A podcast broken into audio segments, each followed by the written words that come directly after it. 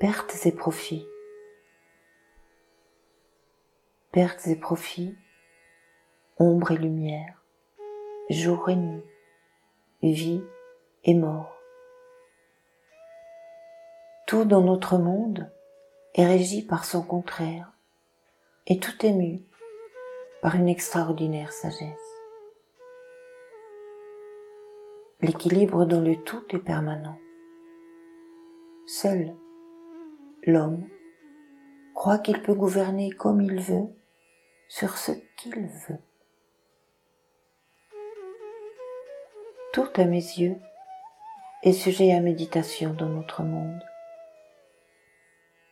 Où que se pose le regard, pour peu qu'il voit, se manifeste la majesté divine, enseignant la simplicité de l'équilibre divin.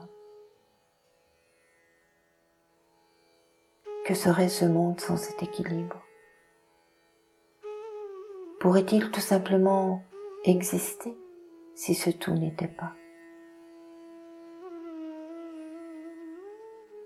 Comment, en termes comptables, imaginer l'importance d'un compte pertes et profits si seuls des profits étaient réalisés?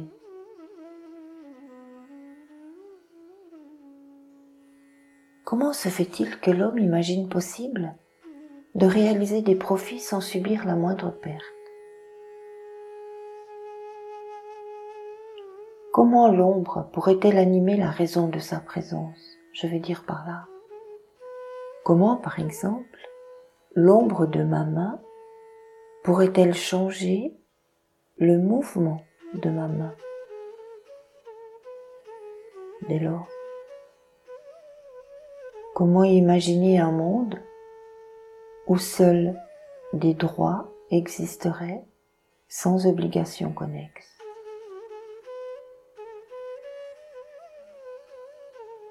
Quelle perte chacun est invité à vivre avant de tirer un profit? Dieu seul le sait. Mais tous, autant que nous sommes, sommes invités à nous poser la question suivante pour nous-mêmes. Suis-je prêt à accepter de perdre l'attachement à moi-même pour vivre en Dieu?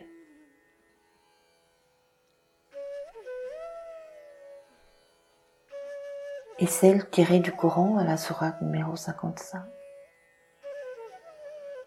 Quel bienfait de votre Seigneur nierez-vous?